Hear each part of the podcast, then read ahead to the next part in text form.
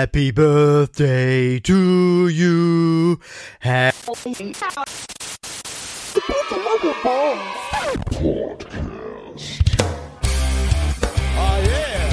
Der Audioblog für Musik, Marketing und so. Check this out. Herzlichen Glückwunsch zum Geburtstag, liebes Sylp. Ja, es ist tatsächlich wahr. Am 19. August 2005 wurde das damalige Sylp freigeschaltet. Das war ja damals noch ein, ein Bandforum für Musiker, Musikerinnen und Bands aus der Region Harz. Und ähm, ich will jetzt gar nicht die ganze Geschichte hier nochmal erzählen, weil die gibt es natürlich in Folge 1 von dem Podcast. Und wer sich da äh, nochmal schlau hören will, der hört sich die einfach nochmal an. Trotzdem kann dieser Geburtstag natürlich nicht einfach so an uns vorbeigehen oder an mir, obwohl er das natürlich fast getan hätte, weil ich natürlich nicht dran gedacht habe, dass die Söbold Geburtstag hat.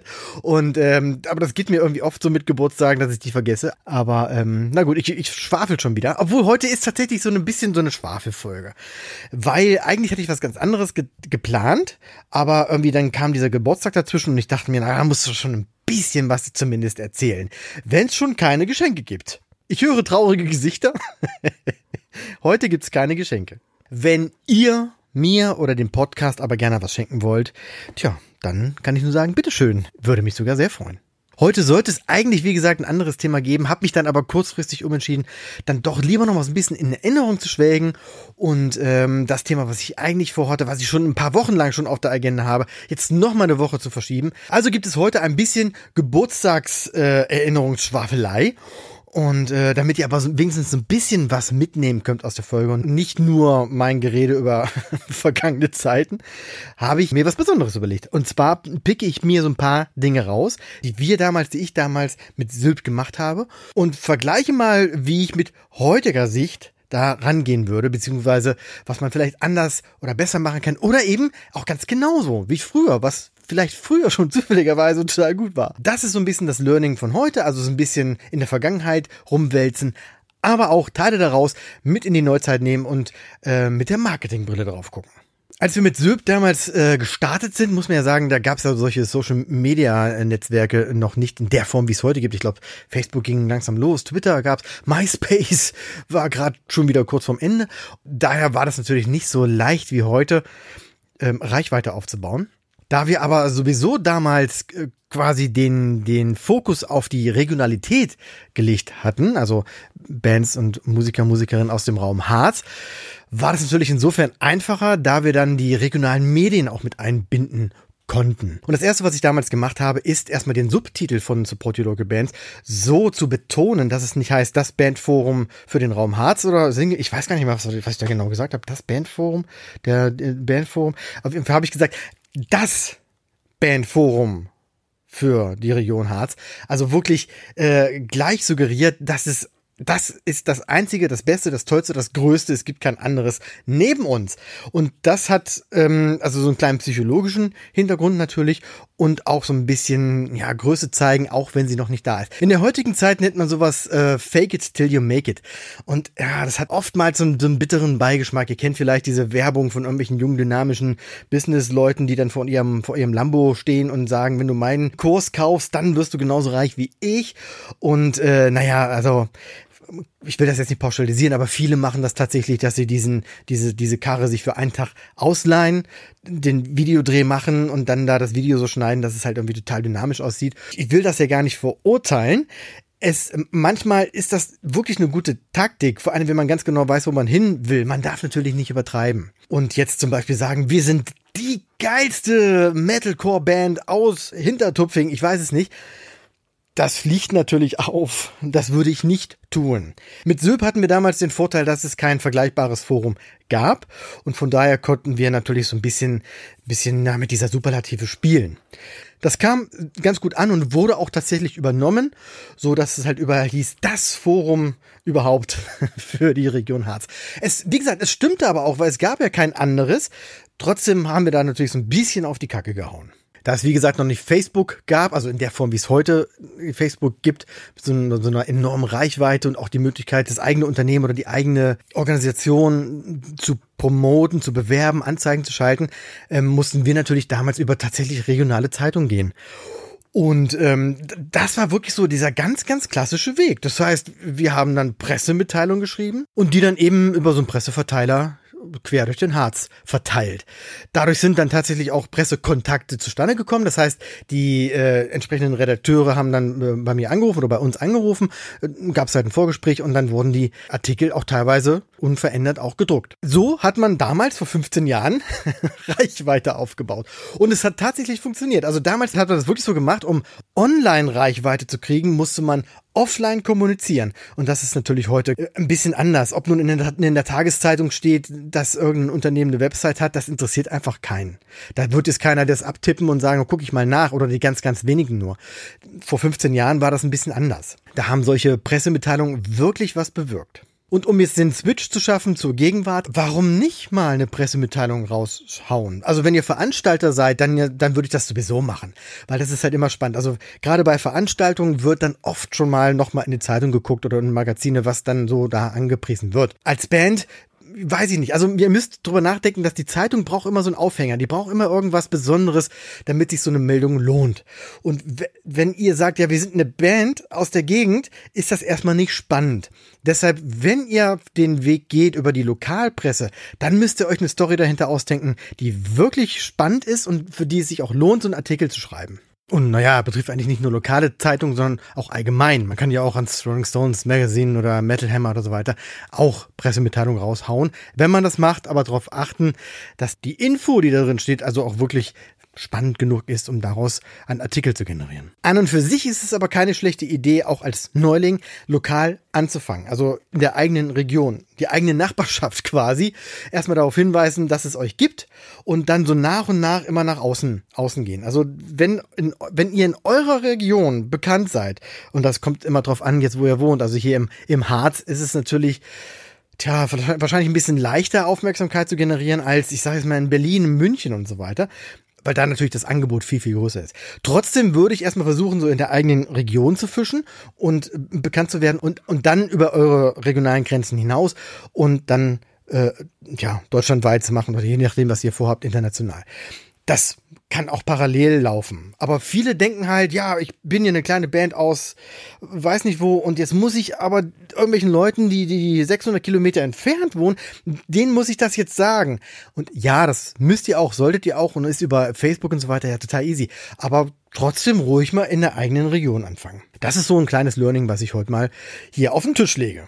Was wir damals dann noch ganz, ganz viel gemacht haben, sind natürlich Flyer, Plakate, äh, und so weiter und so fort. Also die haben wir ganz viel verteilt. Wir haben die den Bands mitgegeben, damit die auf den Konzerten, wo sie selber spielen, die Sachen verteilen und auch selber, also auch mit der Post verschickt. Ja, so kam es dann halt auch, dass diese Flyer in der ganzen Harzregion verteilt wurden, ohne dass wir selber oder dass ich jetzt wirklich selber losfahren musste mit dem Kofferraum voll mit Drucksachen. Da haben wir übrigens auch schon sehr drauf geachtet damals, dass die nicht an jeder Tankstelle ausliegen, sondern äh, oder an jeder Dünnerbude, sondern wirklich auch da, wo Musik gespielt wird, wo also Fans sind und Musiker selber auch. Und natürlich auch Backstage. Und das ist nämlich so genau das Ding damals gewesen, dass wir gemerkt haben, unsere Zielgruppe sitzt oft Backstage, dass wir also den Bands gesagt haben, ja, leg die Flyer aus, aber nimm die auf jeden Fall auch mit nach hinten und gib den Bands, die da sitzen und mit denen ihr irgendwie abfeiert, gib den Flyer in die Hand, dann äh, besteht die Chance, dass wir dann direkt auch die Leute, die wir haben wollen und die dahin passen, auch abholen können. Und das hat auch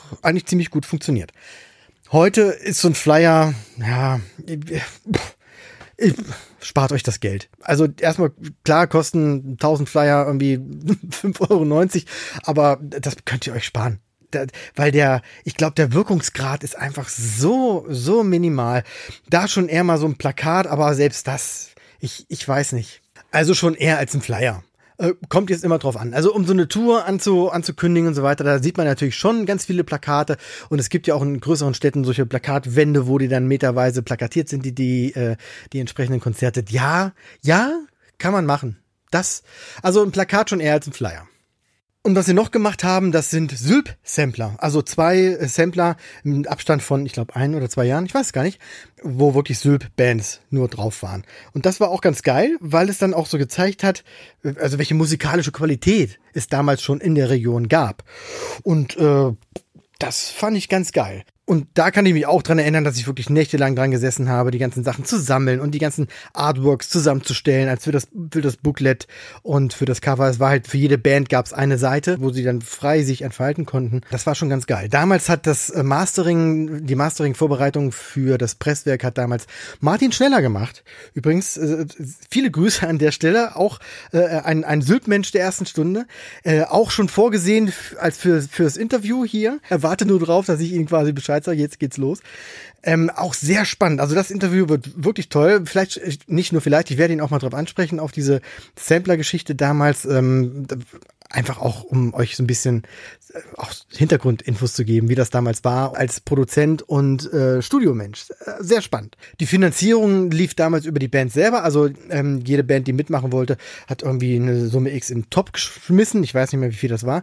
Davon konnten wir die, die Produktion und den Druck und alles Mögliche bezahlen.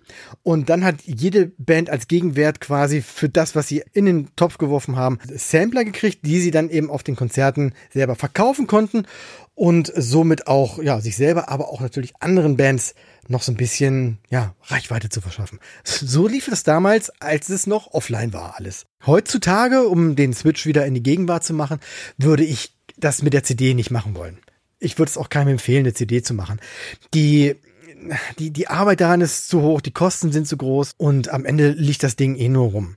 Ich weiß, ich würde, also wenn eine CD, dann wirklich mit, mit so, so ein Special-Ding, wie so eine Limited Edition, die dann wirklich nicht nur die CD ist, sondern wirklich so was, so, so ein Sammelstück, so ein, was man sich wirklich auch hinstellt und wo man richtig Bock drauf hat, das zu kaufen, auch wenn es mal eine Mark mehr kostet.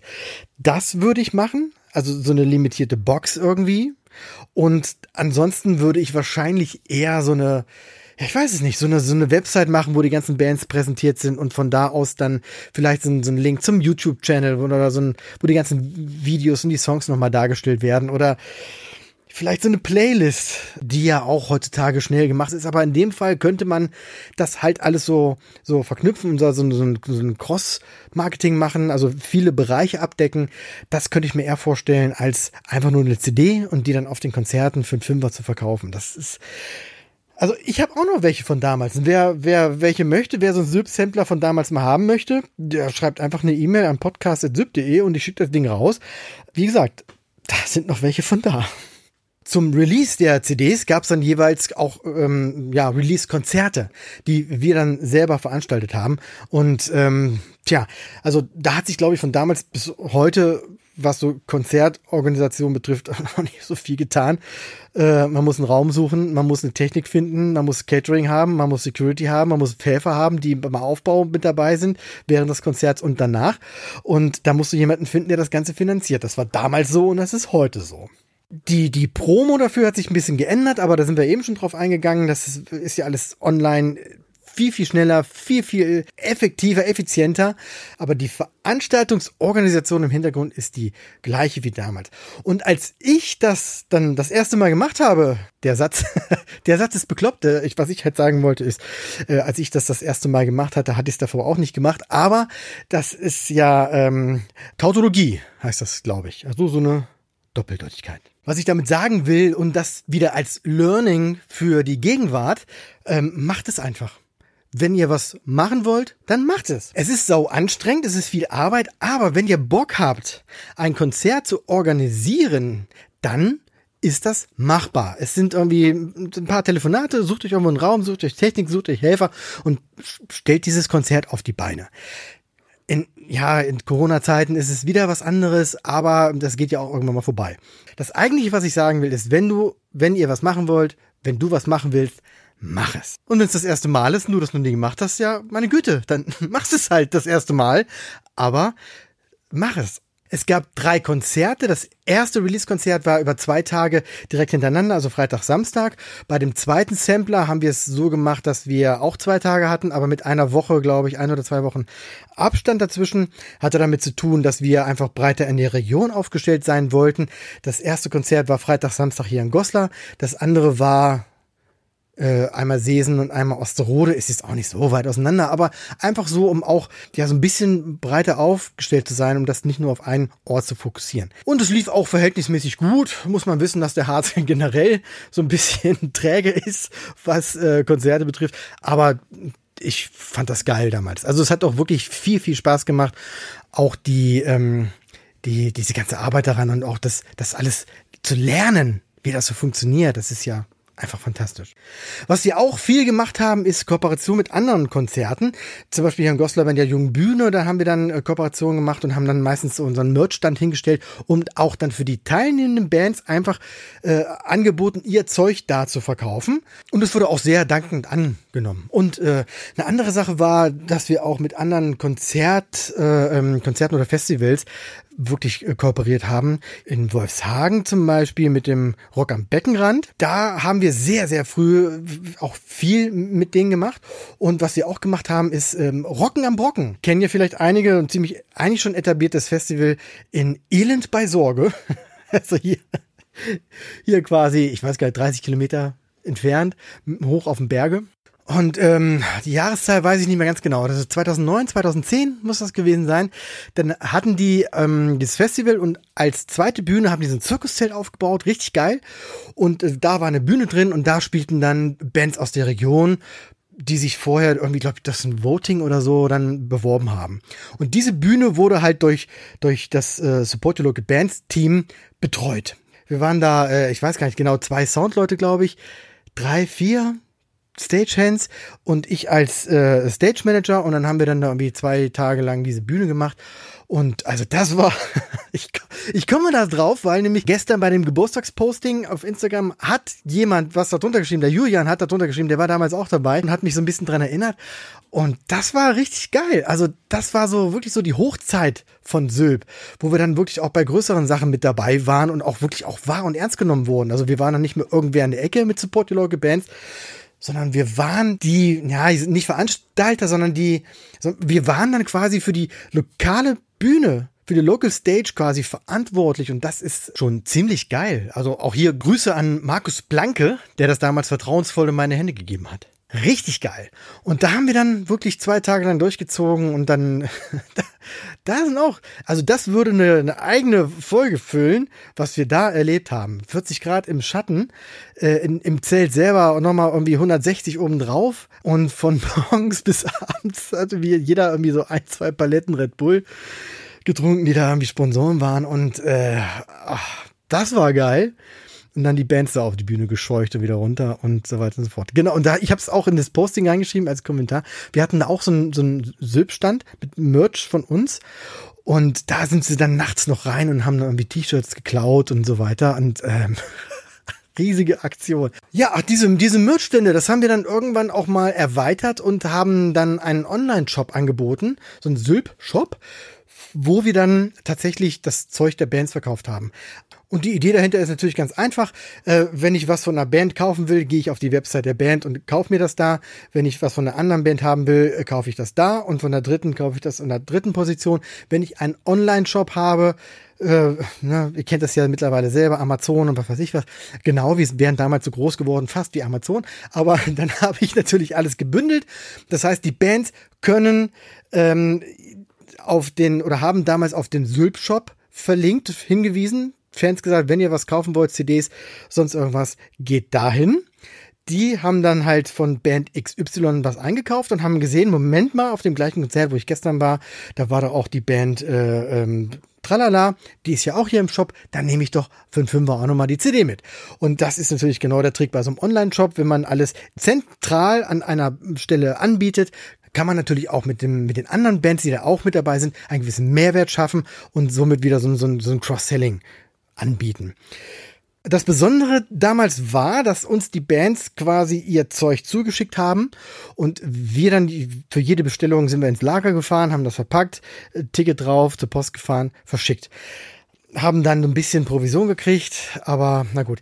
Heutzutage nennt man sowas Fulfillment. Also quasi ein Anbieter, dem ihr all eure Produkte schickt und der die dann für euch verkauft und lagert und äh, so weiter und so fort und euch dann nur regelmäßig, wenn was verkauft wurde, die Kohle aufs Konto schüttet. Und äh, wie gesagt, das nennt sich Fulfillment. Das haben wir damals auch versucht, aber das würde ich heutzutage zum Beispiel nicht mehr machen. Also wenn ich jetzt so einen so einen Shop wie den Sylp-Shop damals aufmachen würde, ich würde das anders machen. Das ist ähm, eher so, so Dropshipping äh, angelehnt. Das wiederum bedeutet, dass ich einen Shop anbiete mit Produkten, die ich selber gar nicht besitze.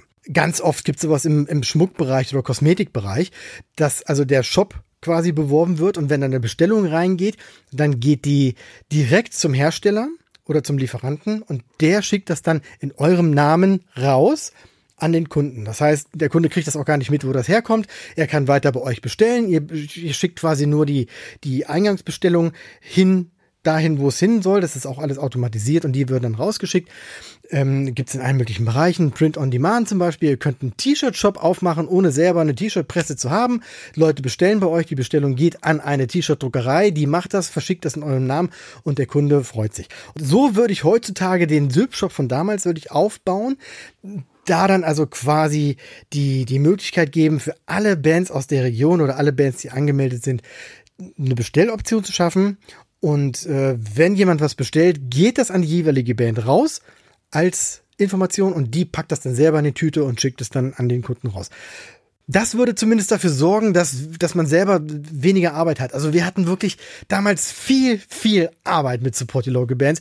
Und das ist auch was, was ich ähm, was mich so ein bisschen nachhinein ärgert, weil ich da ganz, ganz viel Zeit reingesteckt habe, was nämlich wiederum dazu geführt hat, dass die Motivation irgendwann nachgelassen hat. Wir haben uns dann um Sachen gekümmert, um die wir keinen Bock hatten. Ich hatte mir in irgendeiner Episode erzählt, so dass man so seine eigene Leidenschaft fitten sollte. Und ähm, auch innerhalb eines solchen Projektes ist das natürlich ganz wichtig wenn man dann irgendwie für eine Bestellung, die dann irgendwie 50 Cent oder 1 Euro Provision abwirft, anderthalb Stunden Zeit verbraucht, um ins Lager zu fahren, das abzupacken, zur Post zu bringen und dann wieder zurück und so weiter, dann ist das natürlich, ja, laugt einen auf, auf, auf längere Frist gesehen ziemlich aus. Und das ist aus heutiger Sicht, ist das Quatsch. Da gibt es halt ganz, ganz viele tolle Techniken und Möglichkeiten, um genau so einen Shop, so eine Art des Verkaufens zu automatisieren und überhaupt gar nichts mehr selber zu machen.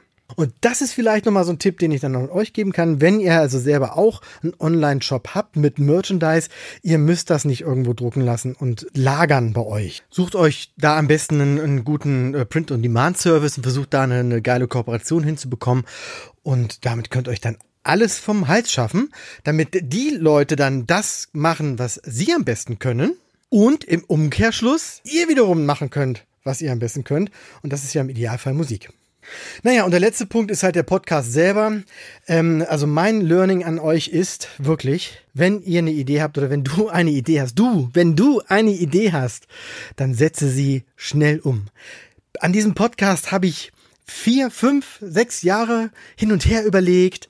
Mache ich das? Traue ich mich das? Kann man ja auch ganz ehrlich sagen. Man bietet dadurch ja auch eine Menge Eingriffsfläche. Und das ist gerade zu Anfang schon ein komisches Gefühl. Von daher ist mein Tipp an alle, mutig sein wenn du eine Idee hast und die bedeutet dir wirklich was, die bereitet dir Kribbeln im Bauch, wenn du darüber nachdenkst, dann mach das. Es gibt so eine 72-Stunden-Regel, die besagt, wenn du eine Idee hast, dann setze sie innerhalb von 72 Stunden um oder äh, bringe sie zumindest innerhalb von den nächsten drei Tagen in, in, ins Rollen, weil sonst verpufft sie dann kommt dann irgendwas anderes, was dich ablenkt, äh, denkst du wieder über was anderes nach oder du stellst dich in Frage, so wie ich das halt bei mir gemacht habe oder bei der Idee des Podcasts immer wieder in Frage gestellt. Ähm, genau, mach das nicht. Sei mutig und setze deine Ideen schnell um. Die Gefahr ist nämlich auch, dass es jemand anders macht und äh, das ist das, was mich so ein bisschen immer umtreibt. Vor, vor, vor fünf, sechs Jahren, als ich diesen Podcast angefangen habe, war dieses, dieses Thema, dieser Gedanke, die Band als Unternehmen, war noch nicht ganz so verbreitet. Ähm, auch dieses, dieses Marketing runterbrechen, wirklich auf, auf junge Bands, das hat ja eigentlich keiner gemacht. Weil irgendwie weiß er nicht gar nicht warum. Es hat einfach noch keiner gemacht. Und jetzt so fünf Jahre später gibt's das halt schon. Ne? Diese, diese Idee, die Band als Unternehmen ist dann schon weit verbreitet. Ähm, die Themen, die ich ja auch anreiße, die sind schon mal irgendwo in einem Blogartikel oder vielleicht auch in irgendeinem Podcast erwähnt worden. Es gibt Videos auf YouTube und so weiter und so fort.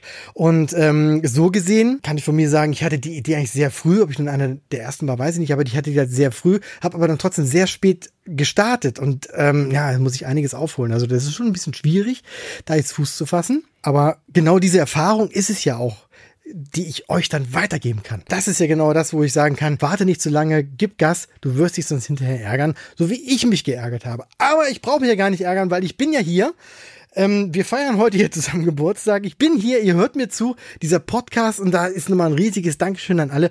Dieser Podcast ist ja von, von Mai bis jetzt wirklich nach oben gepusht. Also jetzt, ich würde nicht sagen, ist durch die Decke gegangen, was natürlich auch daran liegt, dass ich marketingmäßig eher zurückhaltend bin, weil durch Corona muss ich natürlich erstmal mein Unternehmen so ein bisschen stabilisieren und der Podcast läuft nur so nebenbei.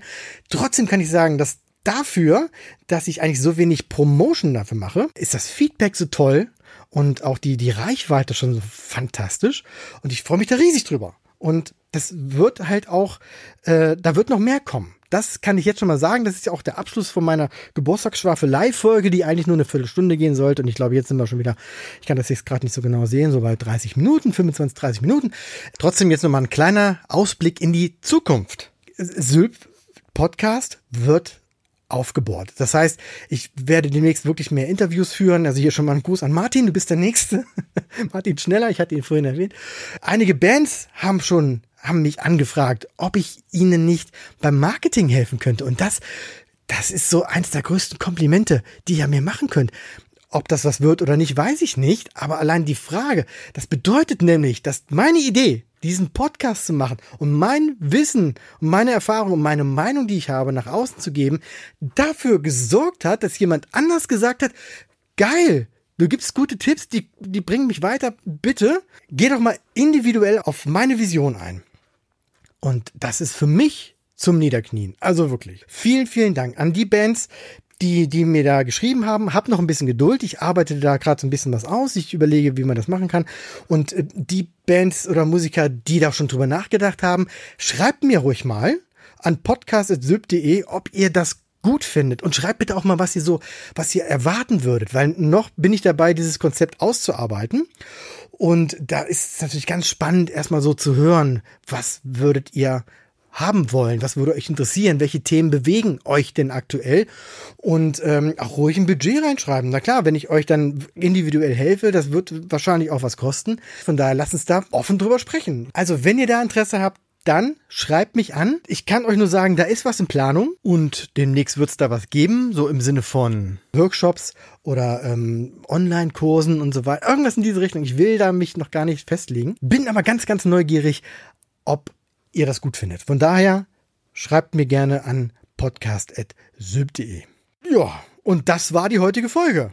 Wenn ihr Feedback habt, auch an die eben genannte Mailadresse schicken. Wenn ihr Fragen habt, auch. Ähm, äh, ich, ich freue mich über jede Nachricht, über, über jede Möglichkeit, uns irgendwie zu connecten. Ganz, ganz spannend. Wenn ihr das mögt, was ich hier mache, dann empfiehlt den Podcast gerne weiter. Und äh, ja, denkt mal über das nach, was ich gerade noch so erzählt habe. Und lasst mir hören, was ihr davon haltet. Ich äh, trinke jetzt noch ein und äh, feiere so ein bisschen den Süb-Geburtstag und bedanke mich fürs Zuhören und sage bis bald. One, two, three. Oh yeah. Weitere Infos findet ihr auf www.syb.de. Check this out.